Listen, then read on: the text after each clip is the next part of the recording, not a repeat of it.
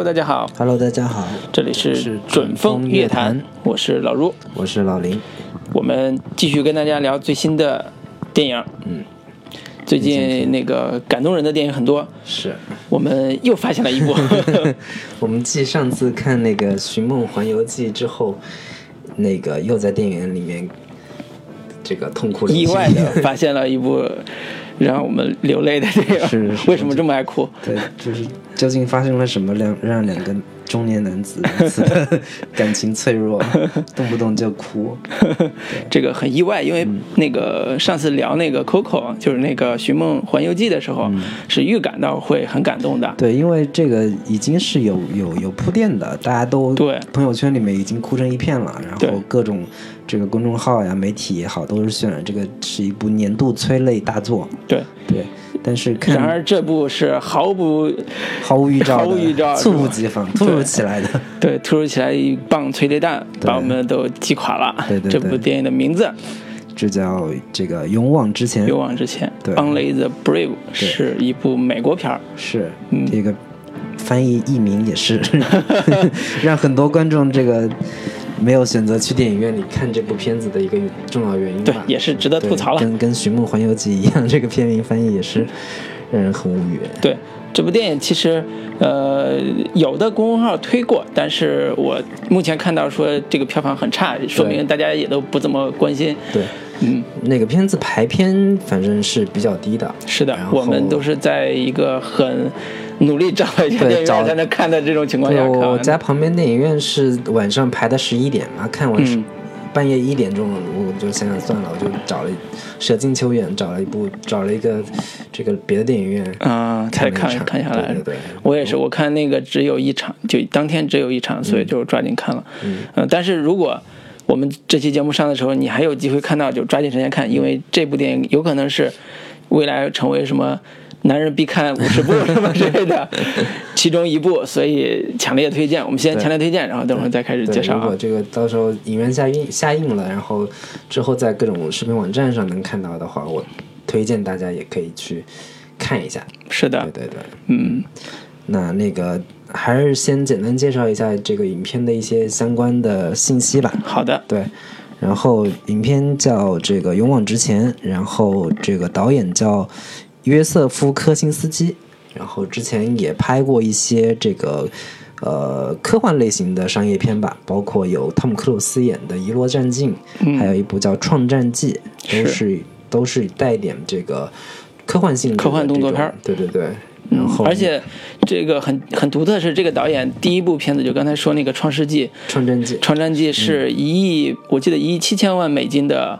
预算，就是制片预算。然后呢，这部《勇往直前》只有大概三3000多万三千八百万对制作预算，也就是说，他拍了两部 A 级大制作之后，拍了一部三千八百万的小成本对。电影。对那这部电影就厉害在哪儿？那等会儿可以介绍。对，而且就是类型上也是完全不一样。对，完全不一样，跟他之前的作品就差得很远了。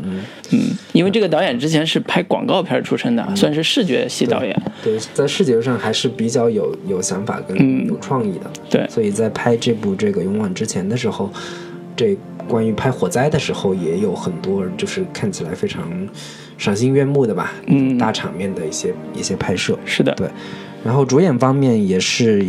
应该说阵容也相对比较强大。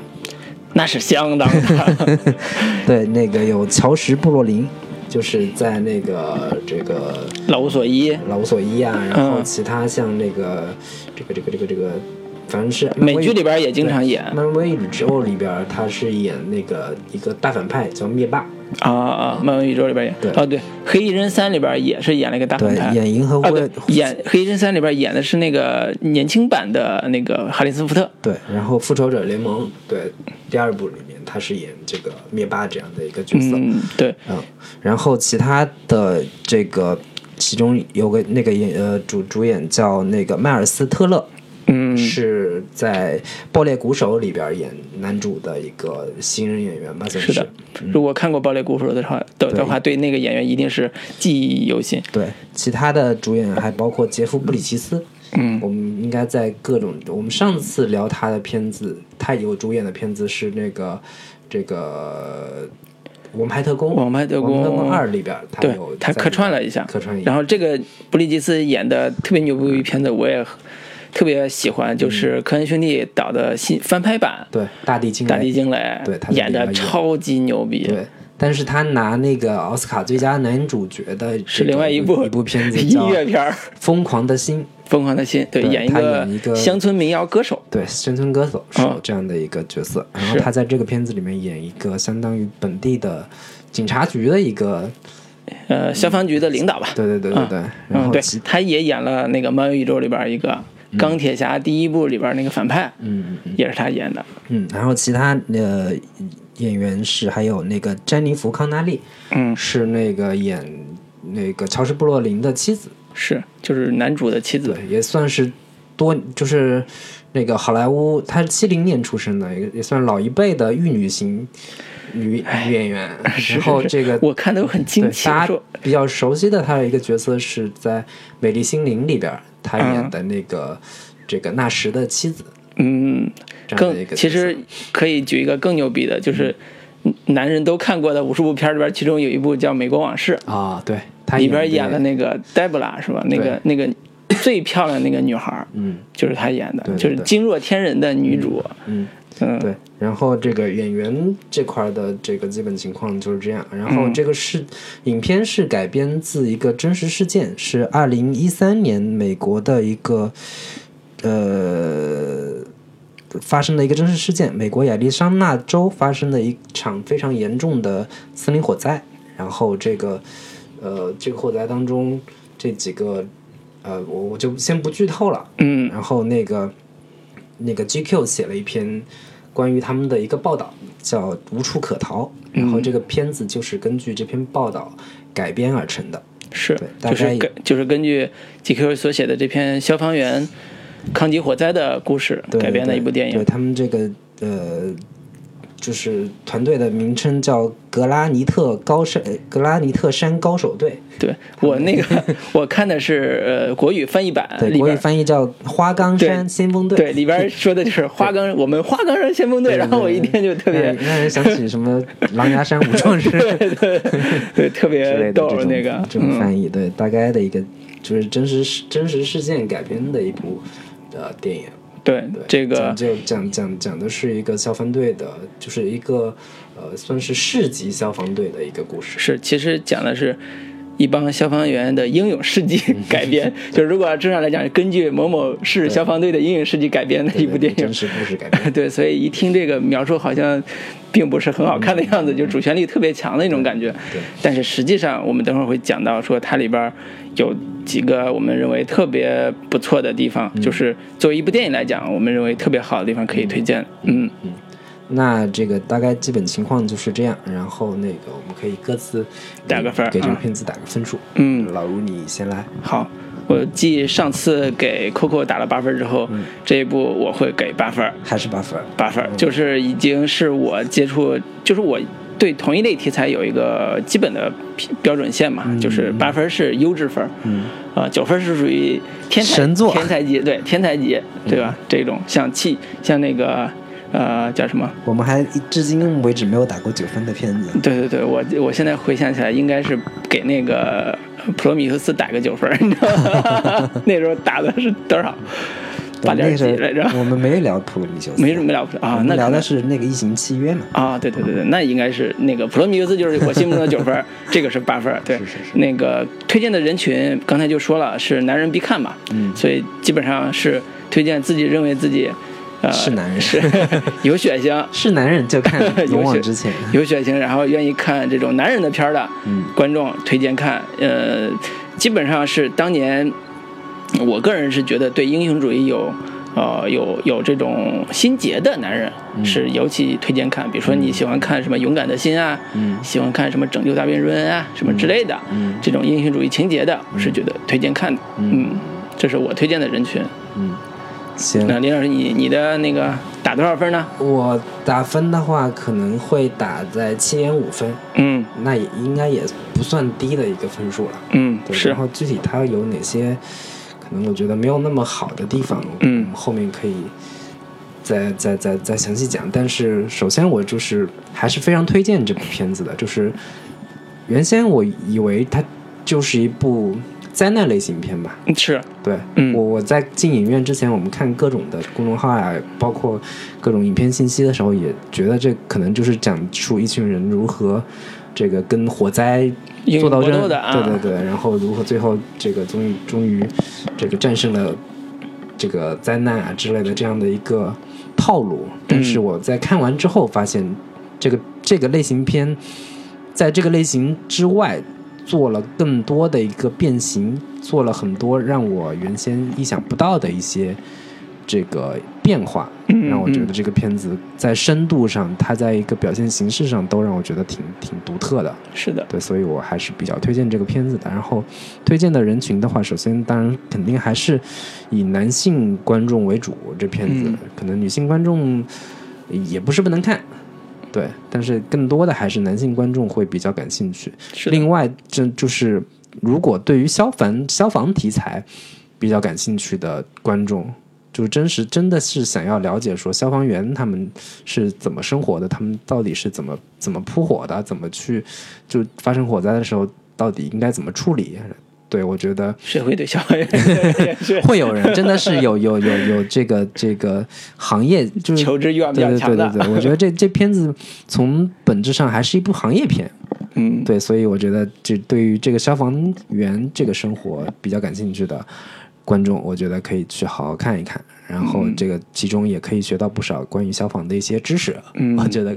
这这也是一个额外附送的附赠的一个一个啊。知识点。我觉得同国内也有一部同类题嗯。材，讲的是这个，就是每次电影院开场之前，每个人都是是是生生命的导演，对对对对对。有朱时茂老师亲自指导的这部孩子，亲自指导的消防安全题材的主旋律片子，就是对对对。当然，这个我们接下来要讲的这部美国电影是跟那个完全不一样的，是。啊、我们进入到接下来就进入到剧情推介环节和那个优劣点评析环节。如果没有看过的，想保留这份感动的，我建议说你可以回头看完之后再听。对，我觉得这个如果没看过的话，建议还是先别听了，因为这个片子会在结尾部分有一个剧透的，对，有一个就是如果你知道之后会影响你的观观影感受的一个对一个情节点。对，然后每次都是让听众听到这儿说别听了，会不会被人打？我觉得我我我听其他电台也是这样说，那个如果没听的话就先不要听了，我估计没有人会 没有人摔手机就是对，嗯，没关系。那我们接下来开始进入优劣点评析环节。嗯，呃，我们挨个讲呗，一人说一个优点吧。嗯，你你你先聊一下你。你竟然打了一个八分的分分数，对我觉得你你肯定是对啊，你首先是先你先看的嘛，嗯嗯，是先透露给给我的一个消息说你在电影院又看哭了，又看哭了，我觉得妈的。到底是怎么回事？为什么会看哭？对，对，呃，准确说，这部电影也跟你刚才描述是一样的，就是超出我预期的。嗯。因为它的那个主题是非常主旋律的，就是一个、呃消防队员成为，尤其是他那主要角色是森林消防队员，嗯。然后去森林里边扑大火，嗯那个最后牺牲了的嗯英雄故事。嗯一听这个主题都会觉得特别的沉重，嗯啊，各种渲染英雄主义什么什么之类的。但是实际上在这部电影里边，他对这种煽情点的处理是非常克制，同时也是非常高明的。嗯就是回头我们可以讲具体的那个呃呃煽最后的煽情点，我只是说中间一个小的情节，就是属于在呃主人公就是乔乔什乔什·布洛林，布洛林演的那个消防队长，嗯，他这个角色上他自己跟他的妻子的关系嗯。处理上是呃非常的有层次和细腻的，嗯。呃，因为他俩的一个基础背景是说，呃，他俩都不想要孩子，嗯。但是呢，乔什这个人呢，又特别爱工作，呃，以至于到了中年的时候，结婚六年的时候，他的妻子就一直在想说，我是不是要改一种新的生活了？因为我们的感情，因为你长期出去在外，嗯出去消防补火，几个月才、才回来，我一个人会很孤独。嗯那能不能考虑要要孩子？他们在那个相濡以沫的中年情侣、中年夫妻吧，这种感情点上，嗯找到了一些平衡点，在一开始的时候找到平衡点，但是后来矛盾增加的时候，他们之间的那种冲突和呃呃叫什么抉择是呃特别朴实而打动人的，就是只在这个点上的话，我都觉得，呃，他找到了特别好的切入，呃，中年人情感，尤其是在职业和生活情感那个选择上，嗯。处理的还是非常的到位的。嗯。呃，这种情节其实在呃后边会起到一个特别大的催泪作用。我回头我们等会儿再讲高潮的部分再讲，讲亲情的部分再讲，这个先不剧透。是。所以我觉得这个呃虽然是以消防员题材为主的，讲的是英雄的故事，但是在情感处理上。呃，还是把握的非常细腻而准确，嗯。呃，基本上超出了我所有看过的职场剧的，就所谓职场剧的，或者叫呃偏行业题材的这种剧的，对生活的理解，嗯。嗯、对生活的洞察，是。所以这个是很，呃，怎么说？就是你不是在看一部单纯的英雄主义电影，而是说他对生活的理解远远超出了我们，呃，自以为是的那个层面。嗯对，所以这是我推荐的第一点。对。嗯，那林老师，你的那个推荐我，推荐的原因是，呃，首先我我在电影进电影院之前，我真的是抱着是去看一部灾难灾难大片嗯。这样的一个心态去看的。嗯。但是我在观影的过程当中，我发现导演或者是主创们并没有把主要的精力集中在呃他们怎么去扑火，嗯。怎么去这个面对火灾的时候，他们如何去这个应对。这当然是影片的一个重要的组成组成部分，但是它的核心着力点其实是放在人身上的。是的，核心的这个表达是放在他们每一个角色的人物形象的塑造和刻画上。我觉得这个点是我我在看的过程当中，呃，我在看之前所没有没有没有想到的一个点，嗯对，就是他花了大量的这个笔墨和精力放在他们每一个人他们的呃人物的生活背景。然嗯后他们每一个人的生活经历，原先的一些这个呃之前有过哪些遭遇，然后这个现在这个这个职业当中慢慢找到了一些生活的方向和意义，嗯，对，然后就种种的把这些东西刻画的非常的真实细致又感人，嗯，我觉得这是他这个影片非常非常聪明的一个地方。是，就是他没有，因为你我你我们看过各种类型的这个灾难片，嗯谁能拍过像什么《明日之后》啊？你真要拍这种片子的话，嗯嗯我们看过各二零一二，对二零一二啊，嗯包括各种这个大场面的这些好莱坞电影。更早之前，包括像什么《火火熔城》啊，这些《龙卷风》这些灾难片，就是灾难片这个类型，其实说实话，已经是观众有点有疲惫了，嗯。审美疲劳了。对，因为它套路太太突出了，对，就套路太多了，你再给我再多的这种视觉奇观，你比得上漫威那些视觉奇观吗？嗯，对，所以在他在拍的时候，其实非常聪明的选择了一个以塑造人物形象为核心的这样的一个呃着力点。嗯我觉得这个着着力点它是做的非常非常好的。首先选择这个点就已经是非常聪明的一个选择了，嗯但是能把这个点也做得非常好，我觉得这是它更值得被推荐的一个。因为这个片子它的另外一个呃介呃叫标签吧，是传记片，嗯就属于人物传记片的一种呃类型。嗯就是它虽然是就可能商业上叫灾难片，但是其实在标准的剧情向的这个评评评评价上面，它是属于人物传记片，就讲的主要是消防队里边这几个人物的呃核心故事、核心命运吧，命运故事。所以我觉得你称它为传记片，其实也不是很合适，因为你，嗯。你说实话，你传记片一般是说你以某一个核心角色为为主，讲他的一个个人的成长经历。嗯，他叫群像传记片。你如果群像传记片的话，我更愿意称这个片子其实是一部行业剧，是一部行业片，就展、嗯展现消防，就是山山林铺消防员这样的一群一个一个职业，他们的一个呃，包括种种的生活细节也好，嗯包括他们训练呀、生活的这这种状态。嗯，了解了解，因为传记片一个逻辑是它是改编自真实的人物的、嗯呃命运事件的，所以叫偏传记片，这是一个层面了。那我们可以往下再聊。对就是刚才讲的是人物嘛，因为人物这个层面也是我在看完之后对这个呃片子。特别推崇的一个原因，他的人物不只是说像你刚才讲的，呃消防员这几个人物他们塑造的呃非常生动，呃生活化非常强，然后又非常真实。同时，我个人是觉得他的人物的呃强关联性也是强情节做得非常好。就比如说他的人物是主要是两个人物来推动的，就是整个故事两个人物来推动。第一个人物就是刚才讲队长，嗯，乔什这个人演的队长来，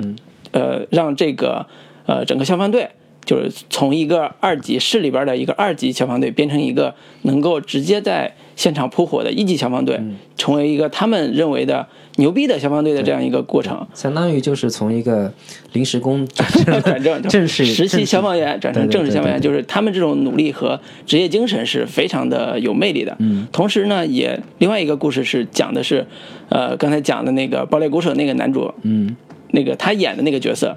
叫呃叫布里丹，好像是。啊，对他演的那个人的一个人设是说，一开始他是一个瘾君子，嗯，有一天他发现他自己的所谓的女朋友吧，就是有过一面之缘女朋友，也就是炮友，对一面之缘的女朋友，然后怀孕了，嗯，这时候他就有点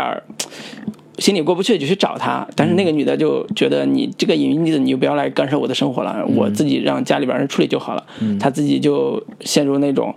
呃，正好他自己也犯了一些小错，进了监狱，出来之后就被他妈扫地出门，自己人生陷入了巨大的低谷。嗯，这时候他终于找到了自己的人生方向，就是去当一个森林消防员。正好他以前也有那种考的这种对执照吧，对。然后去了当消防员之后，从此这个人又融入到这帮集体之中，尤其是这帮集体已经特别融洽，又特别有专业精神的时候，一个呃 loser 或者叫一个菜鸟。进入到这样一个，呃，集体成为一个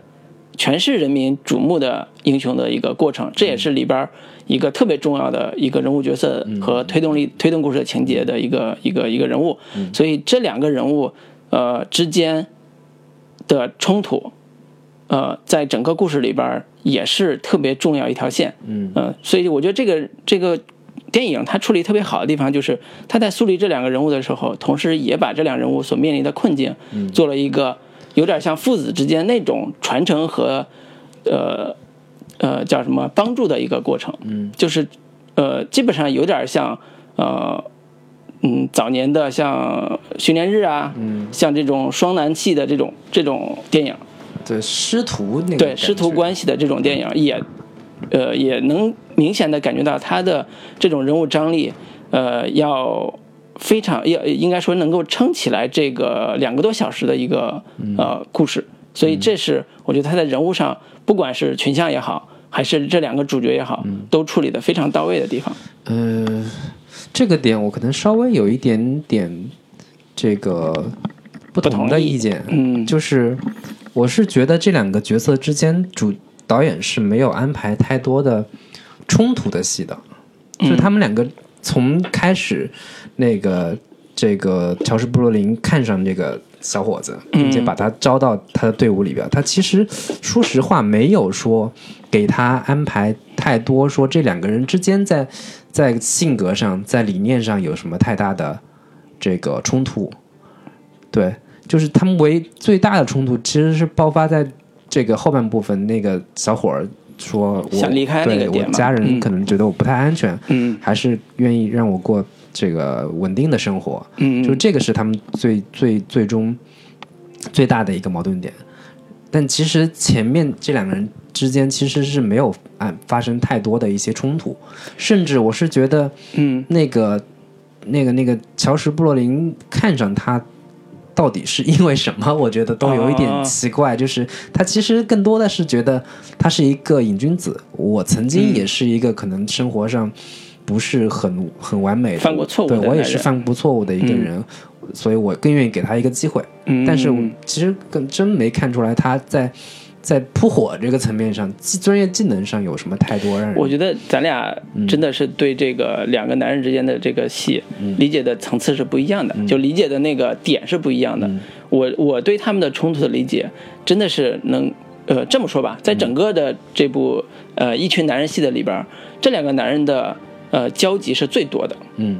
嗯。就是最多的意思是从第一次招募他开始，嗯，这个男人，这个乔什，呃，这个队长这个人就跟呃这个弱鸡一样的瘾君子就说了，呃，我给你一次机会，但是意思就是你得证明你自己。嗯。然后这个男人就是这个呃弱鸡一样的男人，也努力的跟得上这帮所谓的精英之师，嗯。然后成为像成为一个优秀的人这样去努力。嗯。中间好几个地方都在写这个细节，就是、嗯。中间前面其实重主要在描述描绘的是那个呃菜鸟新人嗯。他如何对这个队长产生的这种仰慕之情，嗯。甚至是崇拜感。嗯，他在好几次，包括对他的妻子也是这么说，我我非常崇拜，我希望能以后成为像他这样的一个人。然后他妻嗯子也说，这个我我老公也跟我说你是，嗯，你你你你很棒，他、嗯他非常喜欢你，嗯然后等等的，然后之后也通过一些细节，比如两个人去。扑一次森林大火的时候，那个小哥儿摔摔倒了，嗯差点就被火给被给给烧了，然后忽然被他给救出来了，一把把他给从火里面拖拖出来，这样的一个对一个细节。对，所以这是整个整个两个人的关系，其实是一个标准的师徒关系。嗯就一开始是我招你进入我的队伍，嗯然后我用严苛的方式训练你，呃，但是这种训练不像以前看过的什么。呃，战争片啊，或者是这种警匪片，里警警匪片训练那个同伴的时候，或者训练下属的时候那种，呃，一对一的，对，一对一的，就像少少林少林方丈要训练一个什么那个弟子的时候，要一对一的特别强训练，然后各种打骂这种训练，他不是那样的，他还是一个尊重他们这个行业的一个标准的方式去训练他。然后让他们让这个男的迅速的融入到他们这个队伍里边来，所以这种师徒关系是呃看起来没有那么强烈，但是其实我觉得他铺垫的还是非常细的，嗯。就铺垫的那个节奏也非常好，嗯。以至于到这个男人背叛的时候，其实那种。呃，就所谓的背叛，就是他要调入到另外一个消防队，比如说城市消防队，这样的话就离火灾远一点，离危险远一点的时候，那个队长就大发雷霆，他的依据所有依据都是前面已经建立好的，嗯。所以我觉得这种呃双男的设定，包括这个故事里边通过双两个男人的视角推进的时候，呃，他们之间的关系铺垫，我觉得也处理也是非常好的，就是不是那种套路式的，呃，一定是你你被你把我虐死，然后我再、我再。呃，学学得了好武功，然后我再跟你再进行一个什么师徒背叛这种这种关系，是。我觉得这是他在处理现实的情感或者现实的师徒关系的时候，嗯，呃，拿捏的分寸还是不错的，嗯嗯嗯。这个这个点我我我我部分认同吧，嗯。就是你你你所说的，就是他没有按照那种那种师徒套路的方式去做这两个人的关系，嗯。就是在我看来，可能这个故事，呃，这两个角色是琢磨比较多的两条相对比较清晰的线，嗯。其他的这些他们整个队伍里面有十九个人还是二十个人，嗯。但是面目最清晰的，或者说情就是背景线、人物线最完整的是这两个角色，是的，其他的人可能相对会复线一点，相对会陪衬一点。是的，但是这两个人之间究竟有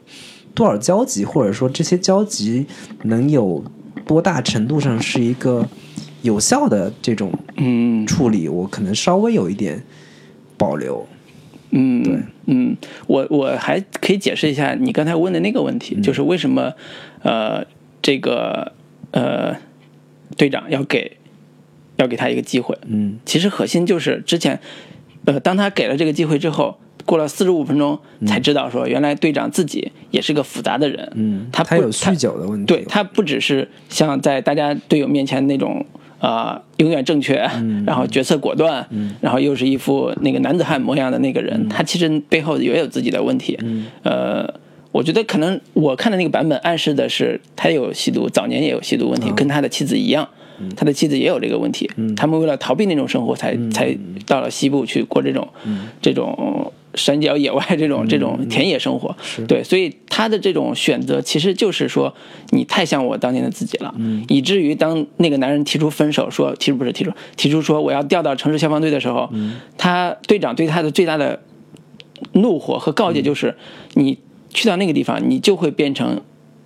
以前的那个你，变成一个喜欢可能控制不住自己去吸毒的那个你。为什么呢？因为我也可能这样，嗯，我自己也试过，离开了这个队伍，离开了这个环境，可能你你就维持不了这种状态了，嗯。你就会变成以前的那个样子了。就是这种这种呃师徒之间，他不只是教技能的这种关系，以至于他们的人生观和他们的甚甚至说有些经历都出奇的相似的这种这种呃硬核，其实是里边儿呃我觉得暗藏暗藏的一种默契，就是他们之间到最后有那么强的默契，都在就是为什么会照顾这个小弟弟。也是也是因为他在他身上看到了自己的影子，嗯，有这种关系。我我我我可能是从另一个层面去理解，就是这个乔什·布洛林演的这个队长的人物个性，一方面他是一个，呃，对于冒险、刺激，或者说对于这个消防员事业有着极其狂热的那种心态。嗯这种狂热心态，它是映照在呃这个布里丹这个小哥身上的。他希望他也能成为他自己，他希望他能成为他的接班人，成为他的一个呃呃另一个自己这样的一个心理。但是另一方面，他是一个嗯，对于忠诚这个事情非常非常在意的这么一个角色。嗯嗯他从上来第一场的时候，就另一个小哥在面试的时候，嗯他就跟他说：“你是不是那种那个想在我们这边镀个金，然后过两年你就调到那种什么城市建筑消防这这种部门里面去了？嗯。然后你就是我最我他妈最讨厌这种混蛋了。嗯。他嗯前面其实是有有表述过的对，嗯。表述过这样的想法的，就是说我他希望整个团队都是几个好兄弟在一起，大家一块儿出生入死、这样的状态，他是非常喜欢的，嗯。所以他不喜不喜欢有离开，不喜欢有背叛这样的一个是。事情出现的。是，对我更多从这个层对面去这个是这个是他的表意。就是他，我在看到这一点的时候，也深深我很认同你的点，就是他表意上是这样的。嗯。他包括他最后的那个呃骂他的时候，嗯。那种态度也让你想到了最早那一幕，嗯。他骂那那个刚入职的那个小伙儿，那个那那个刚才说那个，但是实际上，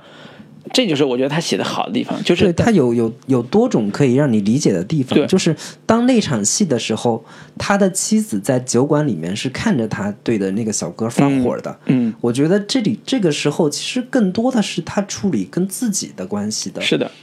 的一个一个一个核心才是重点。是是，所以刚才咱们俩解读是有有不一样的地方，都在于说，呃，这部电影写的特别好的一个人物就是乔什·布洛林这个人物，他的更多的丰富的层次在这上面，嗯。就是他对这个所谓像他像他徒弟一样人嗯。的态度，是他对自己的态度，嗯。对他对家人的这种选择的态度，也是对他职业的一种态度。这种混杂的这个这个元素，让他这个对这个男孩要去转职的过程发生了一个变化，就是前后有变化。比如说今天骂了你，第二天就会给你道歉，因为他明白了一个事儿，就通过他和他妻子之间的聊天，他明白了一个事儿，他说，呃，如果你真的决定要走，我也会支持你。为什么会支持他？是因为他的妻子让他意识到，呃，生活对他来讲到底意味着什么。嗯行，我觉得我们这一块儿稍微聊的有点有点多，是我稍微总结一句，就是呃，我不认为这个故事里边这两个人呃是真正意义上的双雄这样的一个构成，嗯。就是传统的双雄故事，包括像各种像那个黑衣人也好，嗯嗯嗯。那个师傅带徒弟的这样的一个角色也好，他会铺垫很清楚说，这两个师徒之间在个性上有比较大的差异，嗯，然后这两个人的关系是从最开始的可能互相敌视，嗯。然后慢慢的化解各自的矛盾，嗯。然后在某一场重大的灾难经历过后，两个人嗯这个从心理上的距离慢慢拉近，嗯最后成为一对好搭档、好伙伴这样的一个过程。但是在这个故事里边，其实它不是那个那个层面上的这种双雄故事的一个对所以它不是传统商业套路的双雄故事。我我是说，它是两个男人视角来讲一个呃关系的一个，就是塑造这两个男人关系的一部电影。其实逻辑上是是这个，嗯啊、行。好的那我，们 这个部分就是先就是没有关于关于好关于优点这块儿，嗯就是这个我们我们各自都说了一说了一下，然后那个耳文你觉得在优点这个层面上，你还有其他的要要要补充的部，分？呃如果要补充的话，是我其实在看那个时候有很大的感受，就是这部电影的导演在视觉层面上依然做得非常出色。嗯非常出色。就是说说在现实这个题材上，关于大火，关于他们消防队如何处理大火，这个视觉上处理的很好。比如说，呃，有一个场景是他们要呃处理保护一个大树，嗯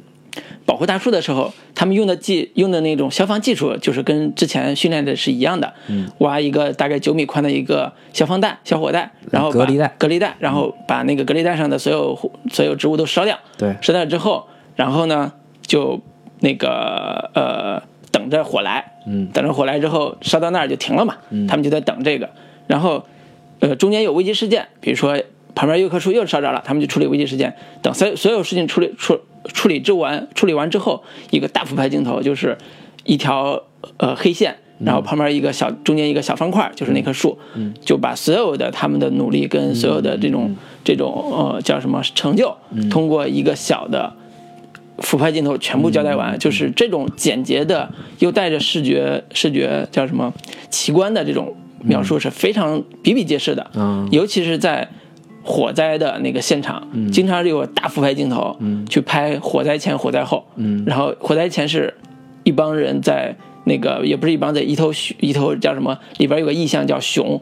那个在火林里边冲冲奔的那个镜头，下一个镜头就是切换到同样一个俯拍镜头，树林全都灭掉了。其实这种意象式的镜头就表达的非常清晰而直接，就是火就是他们内心里头熊，就是那个恐惧的来源之一。那个是主角的一对个内心，呃，内心的一个意象吧意象。嗯，对，所以好多的类似的这种呃视觉镜头都处理的非常干脆，而且那个有有意有意有寓意，呃，以及在整个电影里边，因为它拍摄的是应该是亚利桑那州吧，就是一个大西部的环境里边对。的发生的这种森林故事。呃，西部的壮美的景色也在里边展现的非常的漂亮，就是让人心旷神怡。在如果不起火的情况下，所以那个乔治·布洛林也是一个经常演西部片，包括布林吉斯也是演西部片的一个老老牌的大明星了。所以他们这种组合出现在西部这种环境里边的时候，那种男人的感觉是油然而生的。他要比什么你在迈阿密这种地方要消火灭火是完全不一样的。所以这种所以他们开场浑然天成的，嗯，就是有一有一场戏是把他们所有的队员拉到就是跑跑步嘛，跑到山 跑到这个山上，然后指着所有这个壮美的景色跟他们说，嗯就是你他在没有熄火之前，你看他是如此的这个美好，如如此的壮丽，但是一旦着火了，他们所有的这些东西，在我眼里都叫可燃物。嗯，对对，所以这个部分，呃，应该说是我是觉得发挥了这个导演对视觉的呃把控力，就是在这个层面上，呃，处理的现实感和和人物的贴近人物气质的这种贴近上处理得都非常好。嗯嗯。呃，李老师然后我我说一下我我对于这个片子的一个呃最大的一个感受吧，嗯。就是它是一部极其具有真实感的影片。嗯。就是我之所以觉得它可能不太像一部灾难片，嗯。而更多像一部行业剧、行业电影嗯。的重要原因是它描绘了大量关于森林扑火的一些呃细致的资料和知识。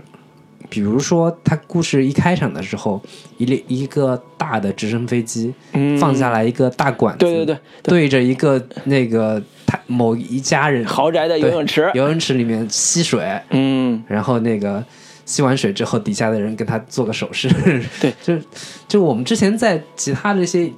影片里面是没有看到过类似这样的场景，说嗯，原来这个森林防火的时候，就是水是从这儿来的。真的 是全民这个皆兵嗯这种感觉，就是所有的资源都可以调动起来、利用起来。这个镜头是开场特别震撼的一个镜头，对对对对我我其实还是会把它放到视觉奇观这个层面上，就是你可能没有见过这个这个。嗯在你们家后边取 取水补火的这种大直升机来取水这种镜头，但其他的就包括就是帮就是森林森林防火这种处理方式怎么应对，嗯它也是解释的相对比较清晰的，大概就几种方式，就是森林着着火，基本上不太可能我们想象当中直接去扑拿水去扑，拿水嗯去拿高压水龙头去浇。完全是杯水车薪。变成赖赖宁的故事。我们也看到这个影片里面说，这种这种呃飞机在上面嗯往下浇水，但完只是一个辅助作用而已，嗯真的起不到这个扑灭火的一个一个作用。嗯所以他们详细的解释说，那个大概也就两种方法，一种嗯方法叫挖隔离带，嗯，把那个这个火源在在这个等它烧过来的它烧到来之前就烧没了。把它给把它给隔离起来。嗯另一种方法叫以火攻火，嗯，就是我们先把这这块的能烧的东西先烧了，等火嗯过来的时候也就没什么东西可以烧了。大概是几种方式，我觉得它在这还个挺清楚的。专业专业性上，我觉得它是一部非常好的一个行业知识的一个介绍。嗯，但是我这么说吧，我觉得你刚才讲的这个其实是呃专业主义的这个特征。这个专业主义，嗯，我理解它不是为了让观众去了解这个知识的。肯定不是完全为了了解它的知识，但是是为了增加这个片子的一个可信度和真实感。对，尤其是这帮专业的人，既然大家塑造了，比如说那个队长以及他们这种精英队伍，嗯呃，是或者说叫消防队的这种精英精英队伍，嗯，这种专业性的话，这种知识是很很兜底的，对。就不露怯，就是这就是人家的专业主义的东西。对，但是呃，我另外要说一点，就是关于它的真实感的这个层面的东西是，嗯。它没有去非常酷炫的嗯。去展现他们怎么扑火嗯，这个过程。嗯。我觉得这个点是它有点反戏剧性或者是反高潮的一种，呃，就是没有一群拉着管子，然后露出那种就没有说我我嗯。我我用非常酷炫的那种镜头看他们嗯。怎么样去这个展现出超乎常人的体力也好，嗯。超乎常人的那种这个呃非常牛逼的那那些技术技巧也好，我觉得他没有在这个层面上过去去把一些把这几个其实是真实的平民英雄嗯。拍成这是漫威宇宙里面的那些超级英雄那个感觉，它其实这个影片最核心的展现的一个主旨吧，或者说主题，其实是说这些人其实是跟你我一样，都是日常生活当中非常普通、非常平凡的嗯一些人，他们不是说有有有有超凡的能力，他们不是有有怎么样这个惊人的什么体力耐力，这些都是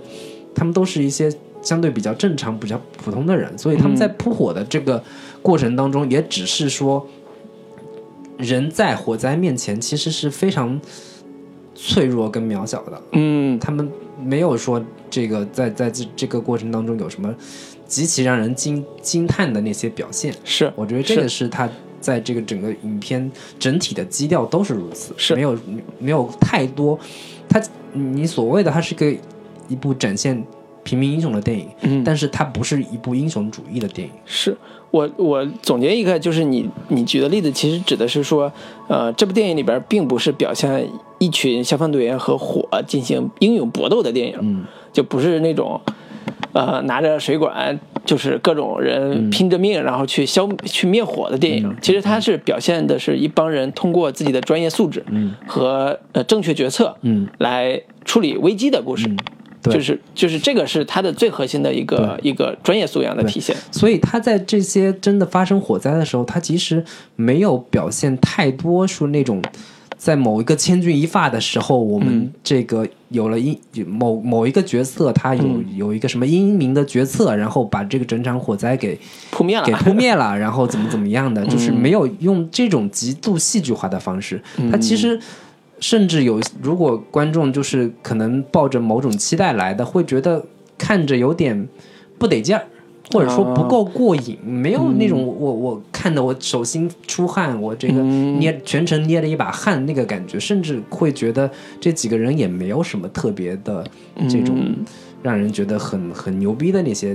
专业技巧的，东西。所以这才是尊尊重现实嘛。对，我觉得这个是是是这个比较，我我看着是比较舒服的一个点。嗯，然后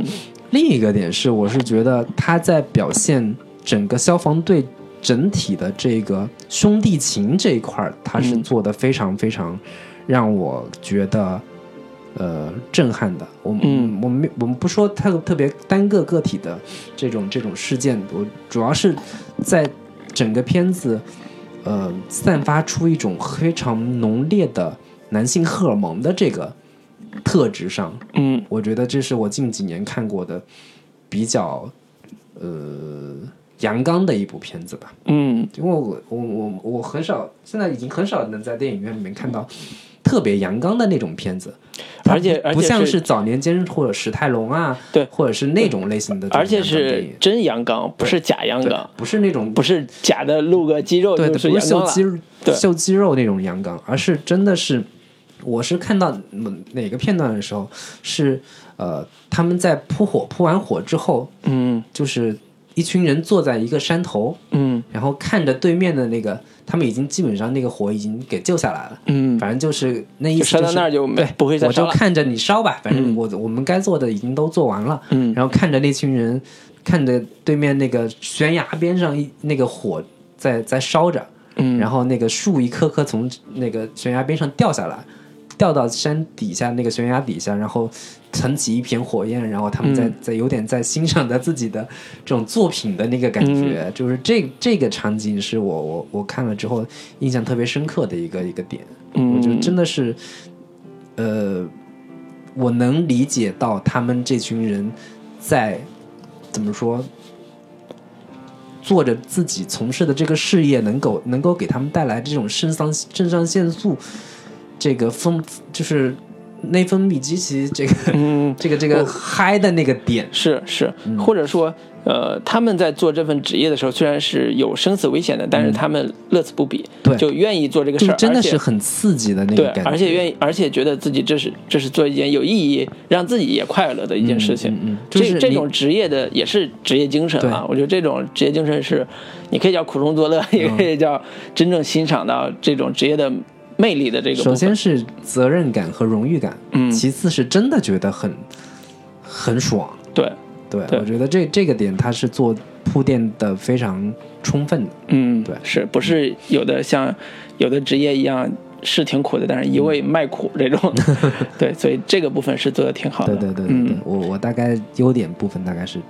讲到这这。嗯嗯嗯，好的好的，那我们就放首歌，行，呃，接下来我们再对里边的一些呃特点或者叫不足的地方，我们也稍微讨论一下吧。行，那我给大家带来一首这个达明一派的歌，叫《十个救火的少年》。好的，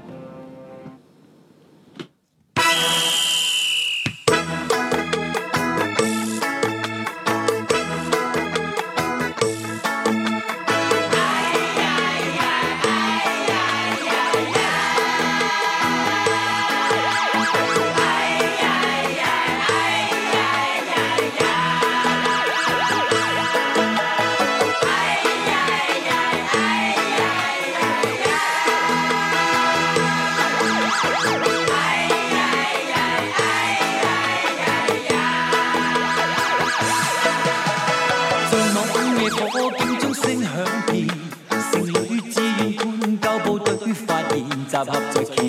邊。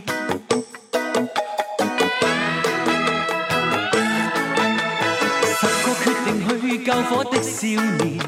其中一位想起他小断面，实在是危险，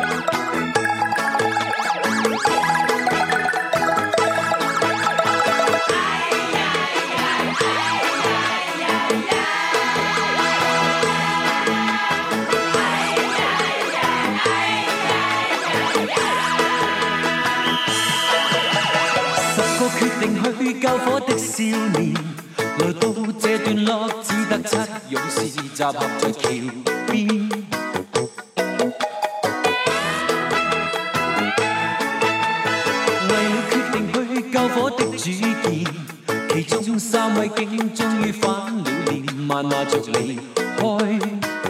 这生不愿。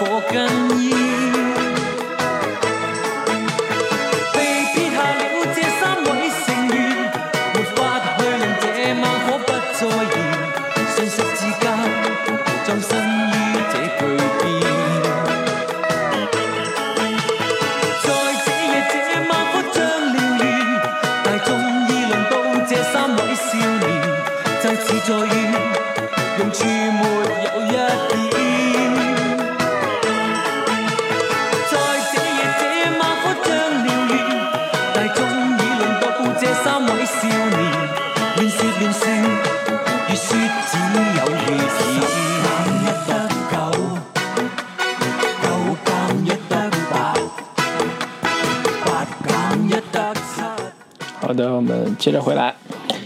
刚才说我们要聊聊这部电影的缺点，那李老师你打七点五分，你聊聊呗。缺点的话，我觉得，呃，说实话也没有太多的缺点。是吧？那好，那我们继续说优点。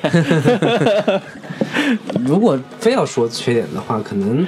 他在展现这个所，其实它是一个群像戏嘛，嗯，但是可能我觉得他分配给其他角色的，他们整个消防队里边有十九个到二十个这样的一个人是，人员组成，但是分配给其他的这些角色的一个戏份相对会少一些。是就原先那个一开始的时候，呃，有一个小哥在在那被面试的时候，就我們我们刚才聊过说，那个那个队长说你你不会是过两年就想辭職去那个城市建筑这种消防工作那边去吧？嗯然后他在那一场戏之后就没了。嗯，基本上就没怎么去展现他的一个一个一个故事了。是，就基本上没有他的戏了。对，基本上没有他没有他的戏了。我觉得可能这一塊兒分配给其他这些角色的戏份稍微会有点不够不够多，嗯，对嗯嗯，這個是我稍微觉得有一点不夠，呃，让我满意的地方。嗯嗯，是，没了是吧？好，那我们就再继续说优点。其实我们刚才聊完聊完你是看完之后就就就完全不觉得这片子有有有任何的問題呃，我看完之后，唯一唯一，我觉得是让我稍微觉得有點兒有點兒叫什么，不是有问题吧，就是有点塑造上有点小小的不满的地方，其实是那个，呃呃，迈尔斯泰勒，就是泰勒，就是演那个吸毒的那个男孩的故事，他一开始那个那个设定，嗯过于的刻板了，嗯，过于刻板了，就好像這個就人物人一開始轉變有点突兀。对对对，就是一开始就就把他愣写成，呃，瘾君子、小偷、蹲监狱的，然后呢，不得不开始这这个这个人物转变，中间的这个这个这个一开始这个设定，包括他走路的姿势，都刻意的去做那种很颓的这种这种特点的时候，会有点儿，会感觉这个角这个人物上来就是一个上上来让人感觉是一个有点无可救药的那對對，那種這樣有点太过了。就是你如果说一个人物他变成这个样子，一定是他在这个人物上有有重大问题的。嗯这个问题他为什么会吸毒？一定是他内心是有一个地方没克服掉的，嗯或者叫他内心是有有一个黑暗的那个部分的。那这个部分到底是什么？嗯在这个电影里面是没有的。嗯我觉得这是他在这个人物上，呃，处理的不好的地方，嗯就是他自始至终没有交代出来这个人物在他的人生過去人生到底发生了什么事儿，嗯然后以至于他变成那个样子。后来他又重新崛起，嗯因为靠着自己的女儿的原因，新生刚生下来的女儿原因，他开始重新做人，对，变成一个像英雄一样的人物。那这个过程是 OK 的，但是你前面中间这个转变其实太於過於簡單了。对，就是我甚至在看的过程当中，我我我会很很担心说这个角色他后面会不会复吸，会不会有有那种他遇到挫折的时候，嗯。他内心黑暗的时候，嗯。他有他面對做成什麼樣對的？他有面对那种考验，然后嗯。真的有个机会说他身边的狐朋狗友，他前面故事开始的时候不有一个人是跟他一块儿吸毒的嘛？嗯。那角色后面就完全消失了嘛。了，对对对，我在想后面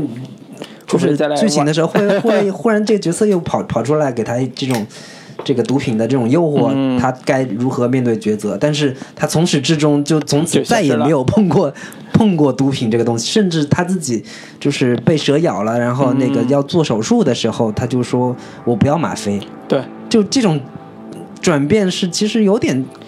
太三百六十度的这种这种态度变化，我是觉得稍微有点太过于高大全的这种形象。是，就这部电影里边，其实他是一个标准的所谓的有人物弧光的人物，嗯就是他的转变是。一开始就设定好的，因为嗯。把它设计成那种，呃，打在打在谷底的这种局、嗯这种困境下，然后他开始一步一步自我转变也好，什么也好，按理说这个人物是应该能写的非常的立体，而、嗯呃有有有有这种层次的。但是这个电影其实呃很遗憾，两个多小时。嗯，并没有完成这样一个转变，这是我觉得整个电影里边唯一让我觉得遗憾的地方。对呃，可能因为他把大量的笔墨放在了那个队长乔什·哈洛林这个人身上了，嗯所以那个那个相应的就就处理的不好。呃，这是我自己觉得他他遗憾的地方。你看，就是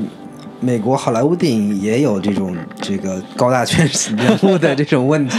对对但是我我回过头来讲，我现在回想起来，我还是觉得这部电影在呃反套路这个层面上走的是非常的厉害的。嗯就反套路就就有几点，一个一点就是刚才你讲的这种群像人物设计，嗯。是反套路的。嗯。呃，按理说群像人物就像刚才讲，他的人物即便是十几个人，那我也会抽出五个人左右，四到五个人，嗯。进行非常多元的描述，嗯。就不会说起个头就没有了，后边还是会有各种多多元描述。比如说这种类型特别像呃战争片里边。呃，包括《拯救大兵瑞恩》也好，包括很多，比如说《黑鹰坠落》也好，就是他的队友之间的，一旦建立起队友情之后，呃，每个人物的命运他都会有一个特别详细的，呃，相对比较可相对比较详细的交代吧。对就是说我给你一个什么人物照片，就是一个队友，他有一个女朋友照片。打个比方啊，有个队友是个特别善良的，但是他要变成一个杀人凶手，或者一个也不叫杀人凶手，就是一个拿枪打人的一个一个一个士兵，就类似这种，他总要克服一些自己的问题。在这部电影里边，这些队员没有克服自己问题的事儿，对，都是特别的从一到从从一而终都是那种特别坚强的，对。然后为了扑火那个努力的这样一帮消费队员们，就是这个转变，呃，不是这个转变，只有这个层次，呃，在队员上是相对比较呃单薄的，但是同时也是很有风险的，就是你这么写很容易让人觉得很乏味，嗯。所以这也是我我们当然我们看了我觉得很好，但是我觉得好多人在看公看的中间会觉得有点单调的原因，嗯，觉得这个里边的人物吧，就是太太完美，太完美了，对。对他努力的想做一点这个人物内心的黑暗的那个部分，嗯。就是把主角乔治·布洛林内心有一头这个熊。火熊这嗯。个、这个点给给突出来了。然后另一方面，那个布里布呃布尔丹那个角色，嗯，就是那个小哥，他嗯。是有一个。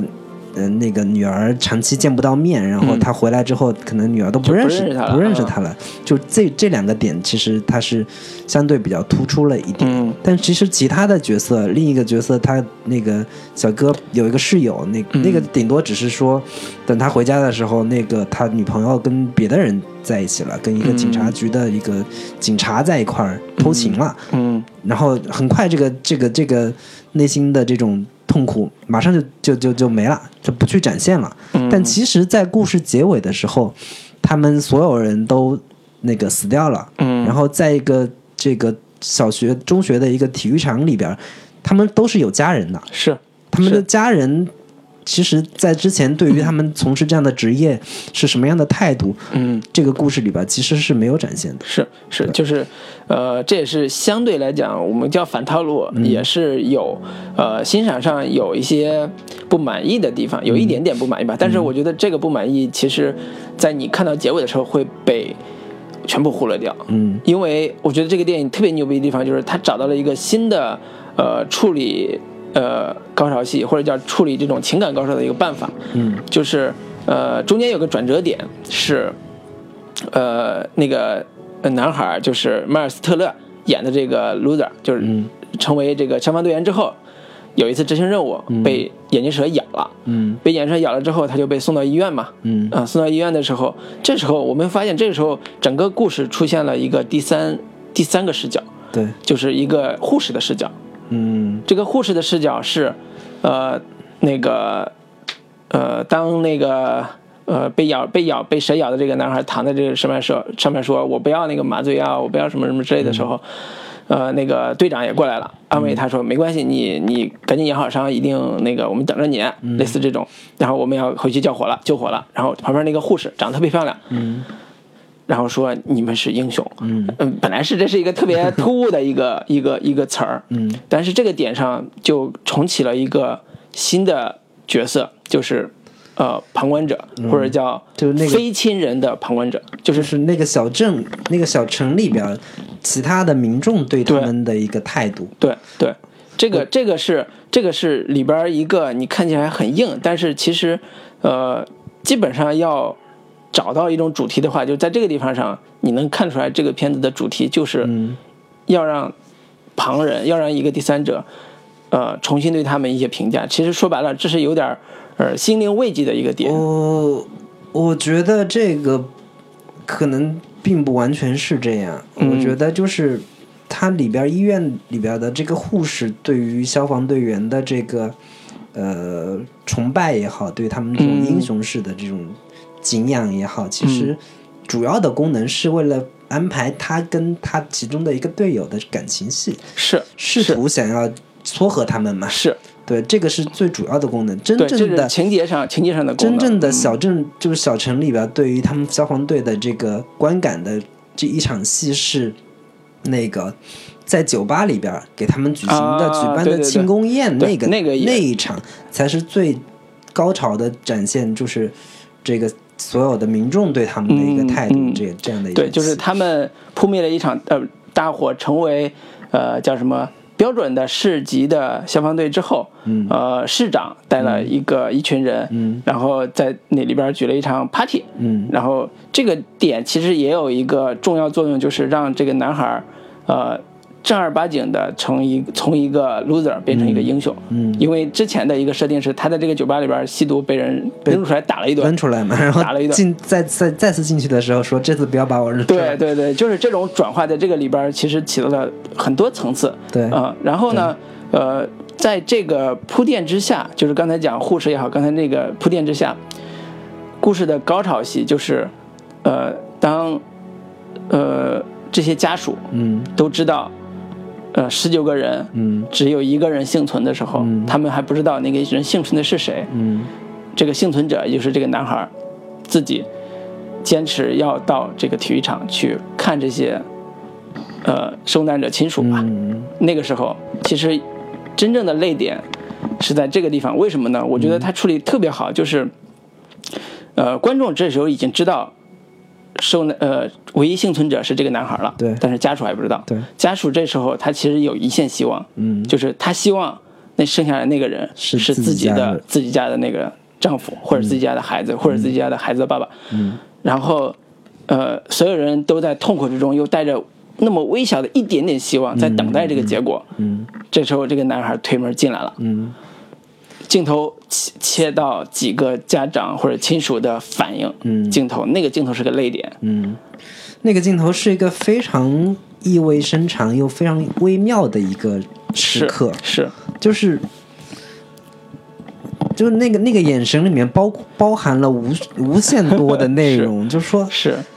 怎么他妈是你活下来了？对 为什么是你活下来了？对。为什么我家就是那里边有绝望，有对。各种各样的情绪在里边，嗯。对，所以这个时候，其实他并不是为了煽情，嗯。单纯的煽情，让你煽出泪的那种情绪来、来完成这部戏，而嗯是让你能看到这里边所有关于这场火灾带来的灾难性的结果之后，那些亲属的内心的那种情感，嗯这种情感是要远远比伤痛本身更打动人的。嗯这是我觉得这个电影处理的在这个情感上又克制又丰富的一个层面上。嗯如果是一群家属哀嚎一片，哭成泪人儿，嗯其实也就没有那么伤伤痛了。嗯正是因为那些家属还非常坚强的在那儿克制着，同时也努力的等待那一线希望。嗯当一线希望最后破灭的那一瞬间，他们的那种情绪的变化是极其打动人的。我觉得这个是导演在处理，呃，这种情面或者叫编剧吧，这个在处理这种情感上。完成度非常非常高，就是这为什么我们作为大男人能看哭，其实都因都是因为在这种情感的完成度上，表达的呃准确性和克制性以及它的丰富性，已经远远超出了悲痛悲悲痛本身。是，嗯，所以这是很厉害很厉害的一种一种方式。对。然后从剧作的这个角度来说，我觉得这个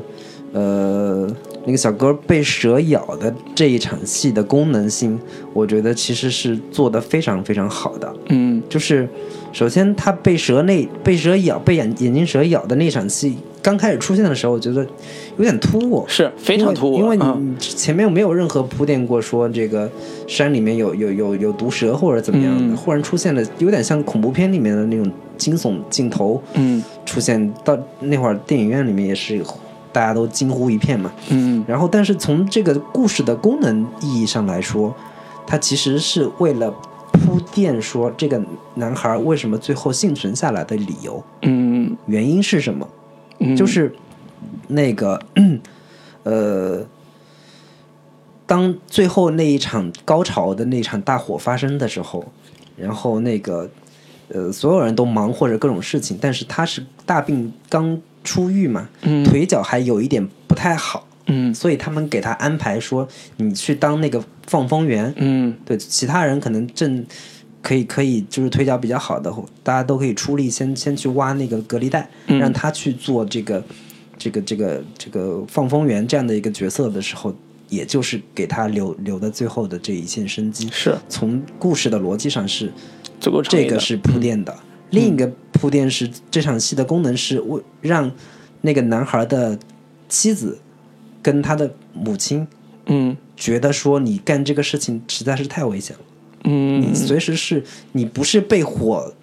那个烧死，你可能就是被毒蛇咬死、嗯，这样的一个一个。就是为他后来做转变，就对，是提出离开这个地方其实是是一，个非常重要的一个、嗯一个一个推动力吧。嗯我觉得这场戏安排的还是非常非常巧妙的一个、嗯。一个功能的一个一个设计。是，同时一箭三雕，还能安排一个他队友的女朋友，对对对，嗯。还有一个队友女朋友在对。护士的这个这场对，跟护士之间的关系，对，所以这种呃细看似微微呃叫什么漫不经心的这种设计，其实在建构整个故事上又起到非常大的作用。这种情节在我觉得在整个电影里边是有好几处的，有好几处的，嗯，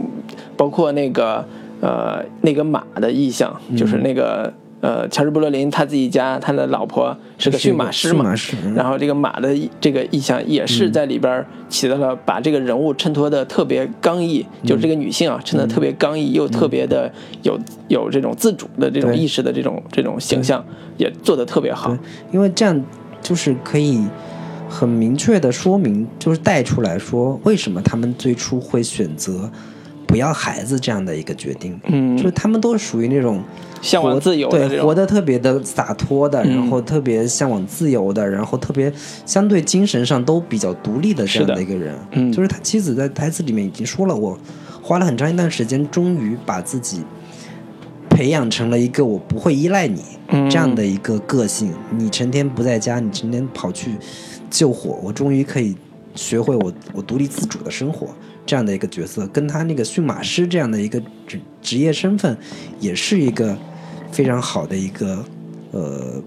照应的关系吧。对对，所以这个电影耐人寻味的地方还有很多，我也是。呃，我们刚才讲缺点嘛，其实讲完之后 又回到优点上，对又回到优点上，也是因为这个电影在本身情节处理和人物塑造方面，的确是做的非常的不错的。嗯近几年这种题材的这种类型的，呃，电影里边呃处理的非常非常棒的，对所以也是推荐大家去电影院看一下。还就是其实还有一个一个可以稍微聊的一个点，就是最后结尾大高潮，就大家可能都没有想到说这个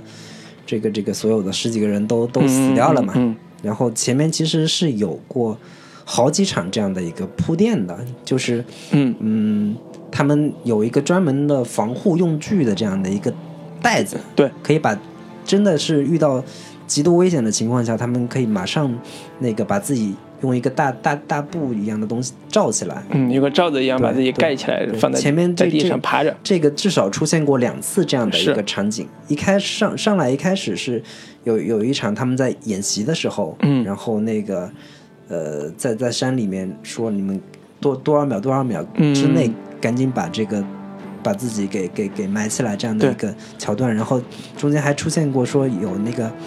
袜子那个、啊那，那那一场戏，嗯就是那个有人捉弄捉弄别人的，把把一把一双袜子丢在别人旁边，嗯这样的一一场戏。然后第二第二次出现是他们即将成为正式的一个消防队、先锋队的这样的一个情况下，说那个呃他们拿出来一大堆这种这种防护带，说你你多少秒之内可以把自己埋起来，然后三十三十二秒，嗯我记得是这样。然后就是这这个前面铺垫，我们如果稍微有点观影经验的观众都会说，这个桥段肯定会在后面的时候会用到的，是尤其是在高潮戏的时候，是他们不断的演习这样的一个场景，那这个东西应该是有很好的一个防护功能的吧？是所有的观众都会带着这样的期待去去看去想，嗯结果到高潮的时候，发现真的用到的时候，这个东西 并没有真的保护所以所以那个那一刻是最震惊的，就是在在在那个当火灾凶猛的火灾扑扑面而来的时候，他们迅速的完成所有规定动作，嗯是。然后终于罩住了自己，然后嗯。坚、坚持着等着火灾过去。是结果这个被人发现的时候，已经是一片骨灰。这种时刻是特别崩溃的，因为前两次已经安安排啊、预习啊都做的特别好。然后那个队长也介绍说，当我们遇到危险的时候，一定要记得对。把这个盖好。对，只有这个才能救你的命。但其实就是他做的比较好的一点，就是他前面没有真的在实际的火灾当中用过用到过。对，对，只只有在演习的时候，所以观众在看的时候，我在看的时候也会稍微有一点怀疑，说这东西是真的那么牛逼吗？就是一都一一块薄布就可以防大火，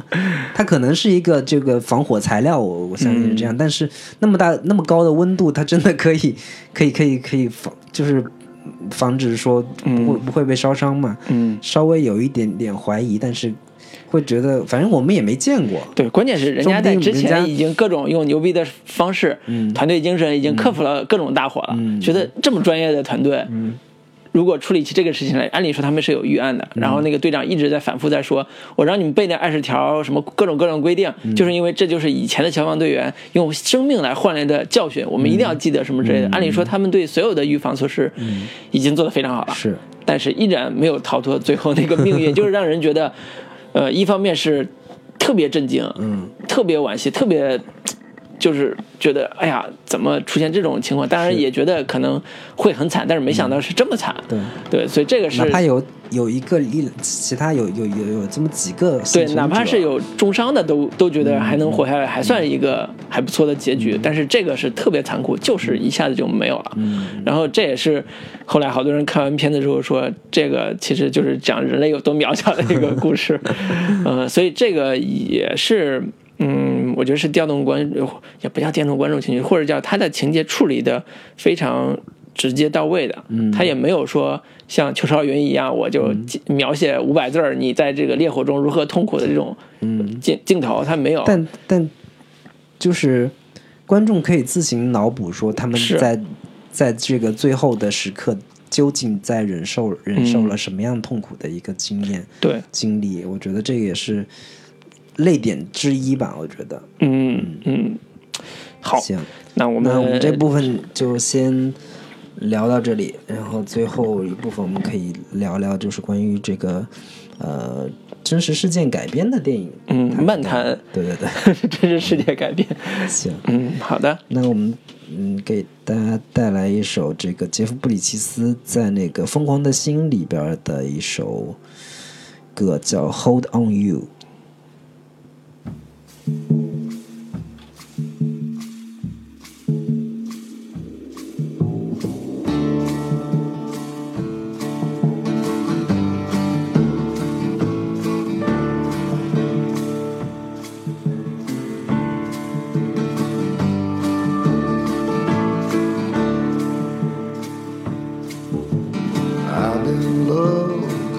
been alone all my life. I've been rolling.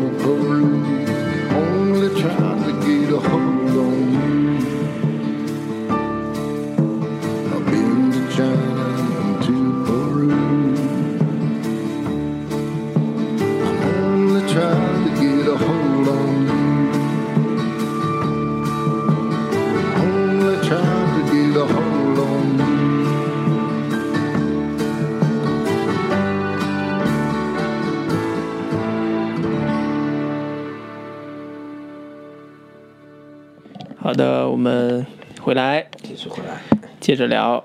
呃，刚才讲了，我们要讨论几部真实题材改编的呃电影。其实核心逻辑还是说，我们想通过这个片子，嗯，找一下呃有没有相似的片子可以做参照的，一起来聊聊真实题材改编的问题。说白了就是那个这样可歌可泣的英雄事迹，嗯，像这个嗯弘扬正能量的、弘弘扬主流价值观的这个事件，其实在国内也不少。国内不是主旋律是一大主题吗？对啊，一就一大类型嘛。但是嗯这个我们好像没有看到说这种拍这个重重大事件改编的片子成为一个爆款，或者是感动这个感动万千观众的这样的一个这个呃现象级的话题作品，我们好像没有看到同类的片子。上我们每年都在评评论各评价各种什么感动中国的这啊，个人物，对，感动中但是国人物，但是真的没有说拍出一个就是让真的让让所有人都都特别认同的、特别感动的一些嗯。同类型的影片上来。上一部应该还是九十年代的那部《离开雷锋的日子》那个 那个年代太早了 感动中国的电影，嗯呃，也是一个英雄人物和他的战友的故事，对，嗯，但是是为什么？其实国内这几年的确做了杨亚洲啊什么之类的这种主旋律电影，你可能大家可能有所耳闻，但是可能没看过啊。民间什么人长侠，对，这类似人物传记的这种设定，对，嗯，都其实都是以政治宣传为主吧。嗯，但是在打动人的故事上，打动人这个层面上，还是差差得太远了。对只能说差得太远，所以以至于就是不具备观赏性。嗯，我我我我想举例举例一个那个刚才说的这个离开雷锋的日子，就可以看出来，类似这种英雄主题或者叫人物。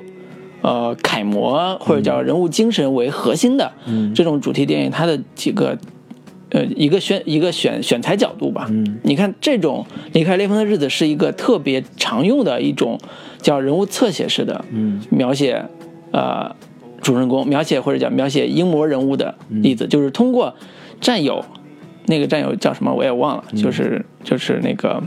刘刘刘佩琦老师演的这个战友，通过他的视角来看雷锋这个后来被我们广为传颂的这样一个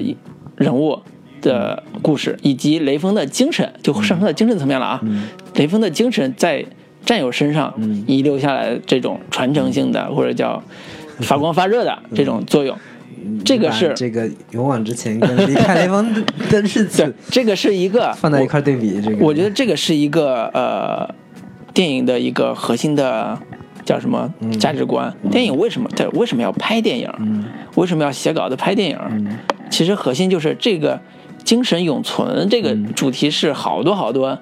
人物传记片，包括像主旋律电影电影的所有的一个最核心的目的，就是我不希望说我只拍了这个片子，讲了他做了一个什么事儿，好像这个故事就完了。他大部分的主题都是说，你看杨亚洲为人民做人民的公婆，做的多牛逼多好，所以这种精神值得我们学习，雷锋精神值得我们传承。啪啪啪，类似这种，它一般都会上升到一种所谓的表扬精神、推崇精神这个角度，甚至说学习叉叉叉这种活动开始。你比如说观看电影也是学习叉叉叉活动，回去还可以写个什么党组织什么汇报什么之类的。就是这种电影，它的最核心的诉求和目的，就是为了表彰一种人类的精神。这种精神，呃，你可以用国内主旋律这种方式把它政治化，这种就不说了。也有像刚才讲，呃，我们今天说的这种《勇往直前》这部电影，它其实也在表扬一种精神，就是其实是消防队员的专业主义精神，嗯，还有他们在个人的呃叫什么？我觉得叫人格魅力吧，就是人这种人格魅力彰显出来的人这种人的伟大的精神，嗯，就是这种精神是其实也是感动我们的其中一部分，嗯。对，所以这是我觉得这一类的英雄主义电影，它比所谓超级英雄电影，同样都是英雄，完全不一样的。就是他更主张的是在人身上找到闪光点，找到那些呃，可能我们每个人心里边都有，只不过没有魔力的出来的东西，就是你可以叫人类。呃，闪耀时的那个 那个时刻，人类闪光的那一时刻，做出来的英英英雄般的决定。我是呃，我是看这个片子，我看很多其他的这个，包括影评也好，公众号里面或者朋友圈里面发的这个这个感想，嗯。都是觉得说，我们国内其实也有一大堆这种类似的事件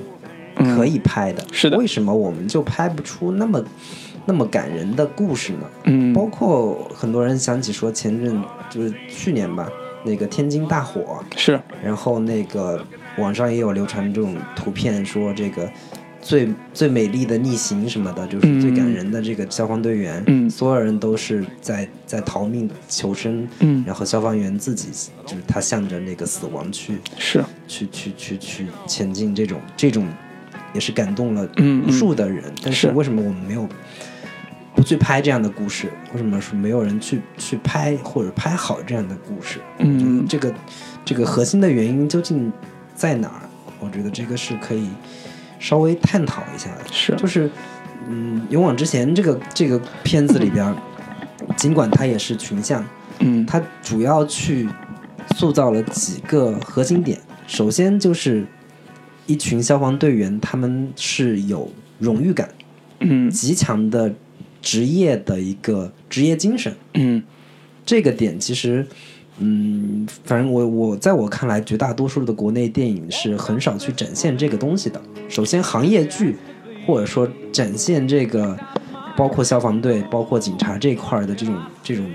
真正的职业荣誉感这块儿，其实展现是非常少的。或者叫或者叫大部分展现都是变形的，对，就是说，呃，我为祖国干站岗，这种设定的所谓的荣誉感，其实是非常变形的。就是非常带有这种意识形态色彩对的。对，这种是很难有打动人的效果的。嗯，就是《勇往直前》里面，他 有有其中有有一句台词就就讲到是说，那个他们在扑灭一场火之后之后，他们的其他们的队长跟他们说，看这片土地是我们救下来的，就嗯。这块地方是我们这个火是我们扑灭的，嗯。这里的人民都是在我们的这个这个这个努力之下，他们嗯。能够这个继续安居乐业在这里生活的这个这个这个意思嘛，嗯。就是他有大量的去去交代展现这样的一个自豪感。我嗯，我是。真的是我们是人民的安全卫士这样的一个、嗯嗯。一一个一个点，我觉得这个是、是是非常好的。然后另一个点就是我们在展现这些英雄角色、人物角色的时候，往往不太敢去过多的呈现他们嗯呃黑暗的那一面。嗯，自我的问题的这一层面，对，我们不太可能真的去展现说一个英雄人物他曾经是一个瘾君子，他会吸毒，嗯然后那个呃，甚至还发生过盗窃、被关进监狱这样的一些事情，嗯不太可能真的去呈现这样的一个东西。然后，甚至包括这个《勇往直前》里边那个主角乔治·布洛林，他那个内心的恐惧和黑暗这个部分，就是这方面人物的空间特别小，对，就是你能做的空间就很小对，。就是大概稍微展现一下他可能这个工作当中有有哪次心情不好骂了下属啊，我觉得这这种已经已经已经到头了。对，然后说两句脏话对，对对对，有有两句脏话，包括像什么湄公河行动里边儿的，嗯我我我公安干警，然后是这个有时候做事可能比较冲动啊，急躁了一点，方式不讲究方式方法。大概也也就是这样就到头了，不太可能真的让人觉得这是一个活生生的人，嗯这是一个跟我们一样有有非常好的、非常这个呃七情六欲的这样的、嗯。这样的一些人，我觉得这这些层面都不会做的太充分、太是足。是，对，然后其他的包括这个片子里边，就是《勇往直前》里边，他们其他的群像里边其他角色，尽管说可能戏份都比较少，但其实是有不少的这个展现的，嗯，就是包括那个那个小哥他的那个一块的那个室友，嗯。他很直接的展现说，我其实我就喜欢大胸妹，嗯，我就喜欢女，嗯，就是我女朋友是是是那样那样子的那种感觉的这个这个这个女性，嗯，然后还包括就是其他的角色，他呃其中一个战友组建一个乐队，然后其他的所有的战友都觉得不，其他的这些同事都觉得这个他唱歌很难听，嗯就是你你你你把扑火的这个专业精神分配到一点点到你的这个你那个乐队上，我都愿意去看，但是我嗯们就不愿意去看你这个乐队，就是这种很很真实生活当中出现的这些。非常看起来很细小、很细微的这些事件，嗯都是组成一个完整的、丰富的、立体的一个人的一个组成部分。是是，但是这些可能在呃国产影片当中不太可不太会去着眼。嗯对我觉得可能是领导觉得这这些事情，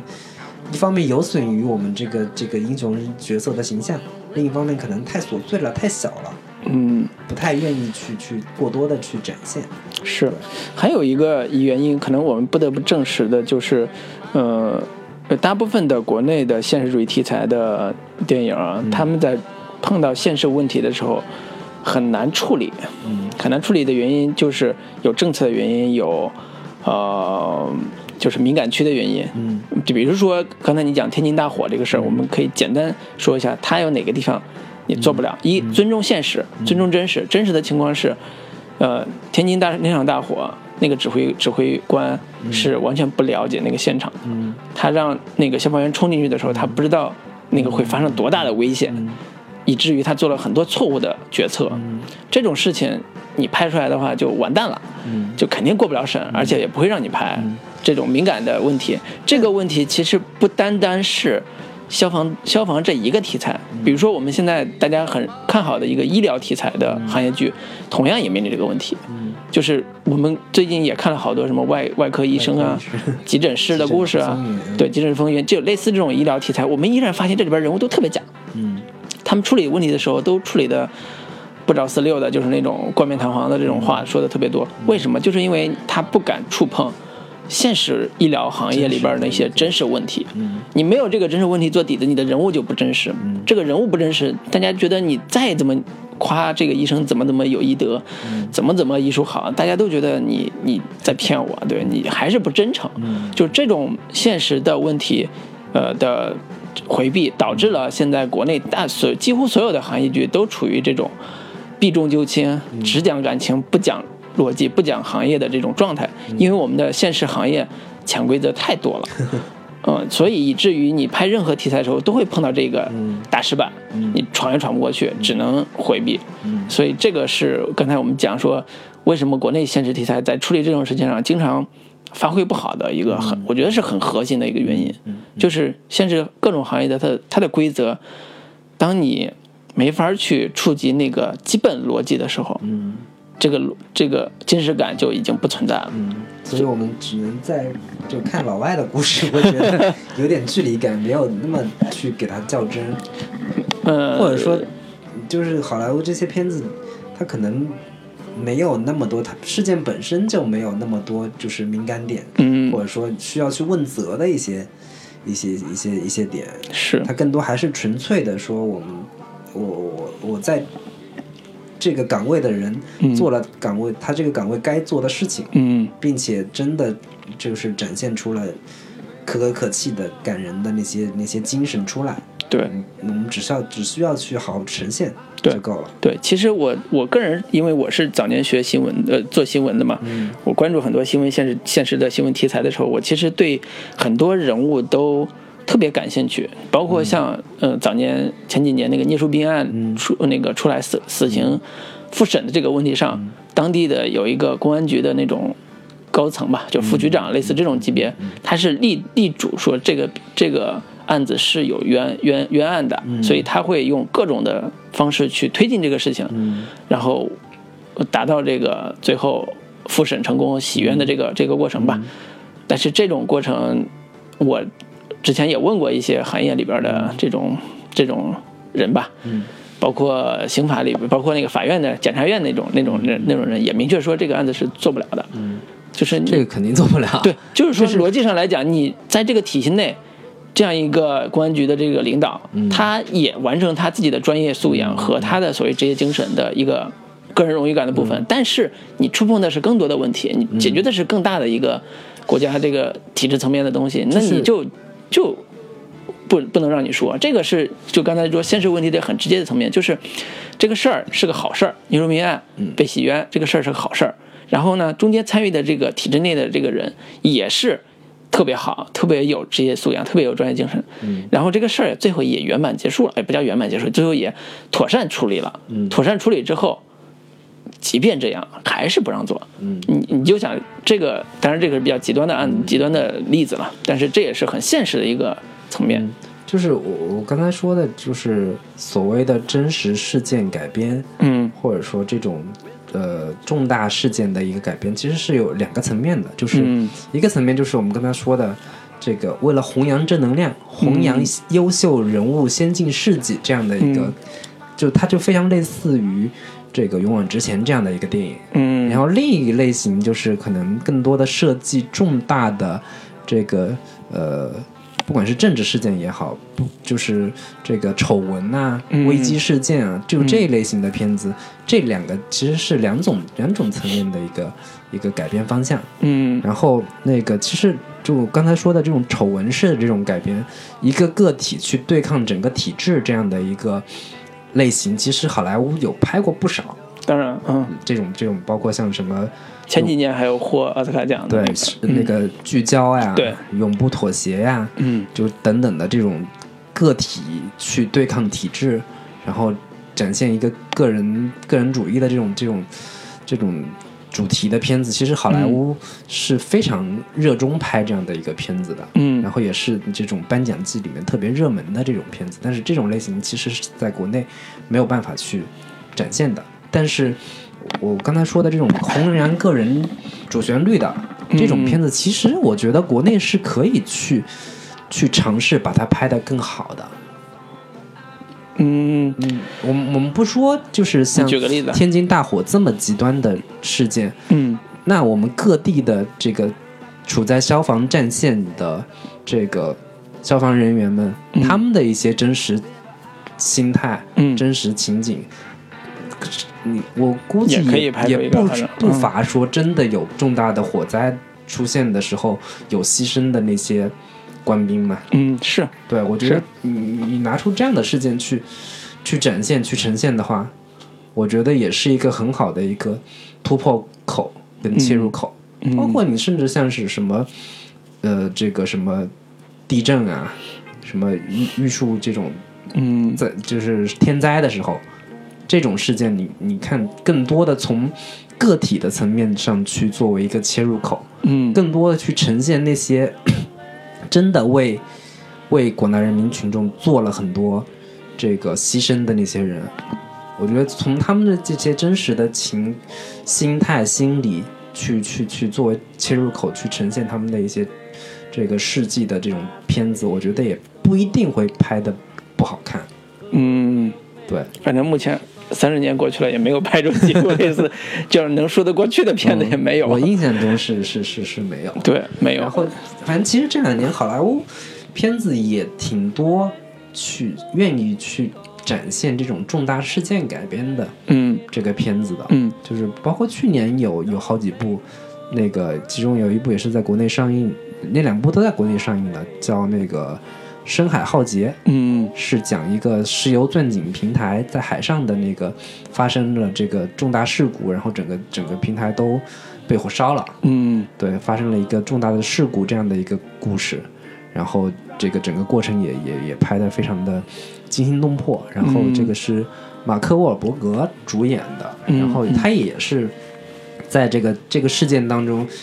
为了这给这个角色增加更多的这种人情味的东西，他有大量的说那个他跟他女儿视频啊，嗯然后他妻子在家等着他，然后发生灾难的时候就是联系不到不到的时候，他们也是各种千方百计的想要获探探知他的消息是否还活着这样的一些一些桥段跟情景。嗯当然，跟这个勇往直前是没有办法比，它更多的是这那个片子更多的是呈现就是这个有点像更纯粹的灾难片的一个拍法是跟跟套路。对对，然后另一个是那个萨利机长这个。嗯也算是真实事件改编。然后这个他本身也是一个美国的一个全民偶像嘛，当时出就是事情发生了之后，就他真的是成为了一个美国现象级的一个一个一个英雄的这样这样的一个一个存在一个人拯救一一个飞机的对对人，嗯对对对。然后他也是找到了一个非常牛逼的一个切入点，就嗯。是那个让机长真的怀疑说，我当时是不是可能做出了错误的抉择。嗯。然后也也也是找到了一找到了一个极其极其刁钻、极其让让人意想不到的一个一个突破口，嗯。说让英雄如何真正证明自己。对如何证明你真的是一个英雄，嗯。对，在一个技术至上的时代，在一个所有人都理性理性的那种思考的时代，英雄可能也不是那么好当的，嗯。就是就是这个所有人都会千方百计找到你英雄的一个这个破绽，嗯对。或者说你英雄的一个阴暗面到底是什么？对。就这个故事牛逼的地方，就是一般英雄写英雄人物的时候，都在正面写这个英雄人物怎么在当时危险的环境下把一一个飞机的人安全带回到美国本土的。但是是这个这个牛逼这个事件已经是确定了的，对这个牛逼的地方就在于，这个事件过过了之后，他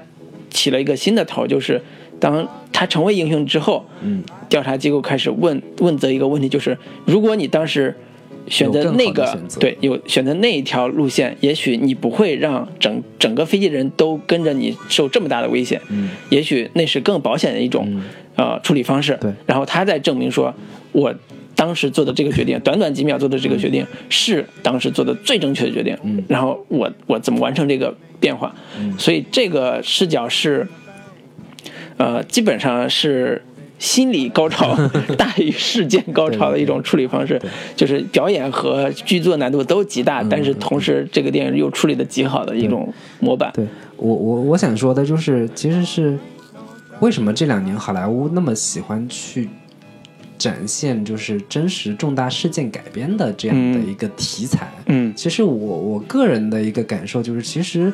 观众还是很渴望能在电影院里边儿嗯能够看到这样的一个发生在我们生活当中活活生生的那些英雄角色，嗯。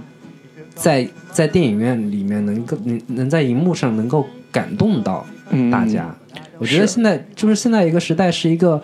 共识极其难达成的一个时代，嗯嗯。这些英雄角色能能让观众看到一种，嗯，怎么说，更古典主义式的那种英雄形象的那个，嗯，那个那个那个，应该这个倾向是从九幺幺之后就嗯特别明显。九幺幺之后，整个美国本土就陷入一种对对现实的这种恐慌之中，所以这种电影是一种心理创伤的一个修复。是就是通过这种现实题材的。呃，英雄人物的这种彰显，精神的彰显，也让现实中找到现实中的人找到了一些心理的慰藉慰，，对嗯对，觉得一种安全感，对，觉得这样的人还在守护着我们的嗯。家园，还在保卫着我们家园，那我们就要感谢他们。嗯。正儿八经真正要感谢的是他们，而不是那些天上飞来飞去的那些人。对对对所以这这是一个主流价值观的一种一种回归。对，所以其实这个东西，嗯，跟国内的气氛其实是可以映照的。就是我们之前一直看不上这个所谓的这个主旋律片子的、嗯的一些，就是本身主旋律不是一个坏词儿，嗯本身不是一个嗯或让人厌恶的一个东西。如果做好了，它其实是一个能够产生很强的共鸣感和凝聚力的一个一个一个东西。嗯所以我我是觉得这个，嗯，包括你你看像《战狼》这样的，其实它也是有一个真实事件嗯作为一个、呃改编跟切入点的，就是嗯。所谓的撤侨事件嘛。嗯。但嗯可能他做的太太过于太过于类型化诉求了，太过于商业化的那种，嗯，嗯并没有打鸡血我觉得式的这种其实，其实《战狼战狼》其实就是把这种所谓的主旋律往另一个反面去去做，嗯。当然它也可以收到一个一个很好的效果，但嗯。它不是一个打动人心的一个一个影片的一个一个功能。嗯，对，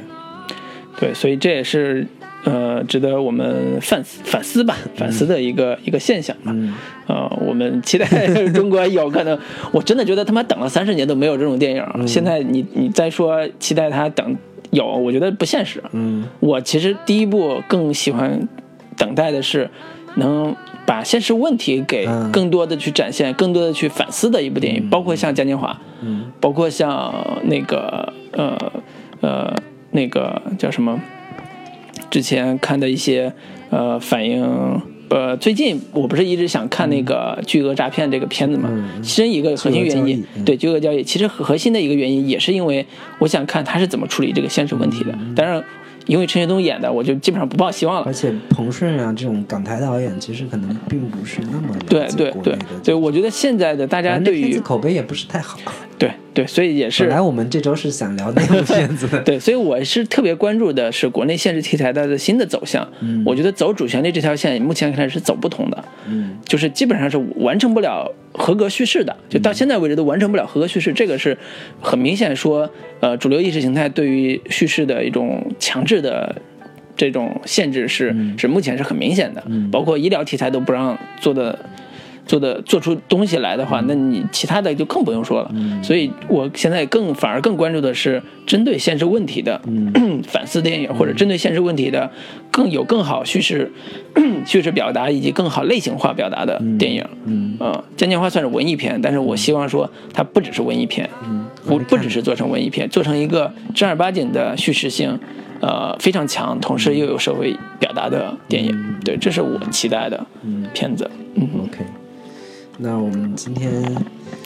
先聊到这里。好的，我们推荐了一部好电影，我们就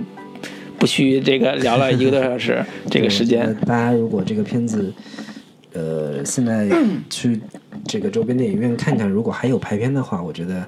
还是很值得这个看一下的。是的，嗯嗯，好，那最后给大家带来一首这个《Stand by Me》。好的，跟大家说再见，拜拜拜拜。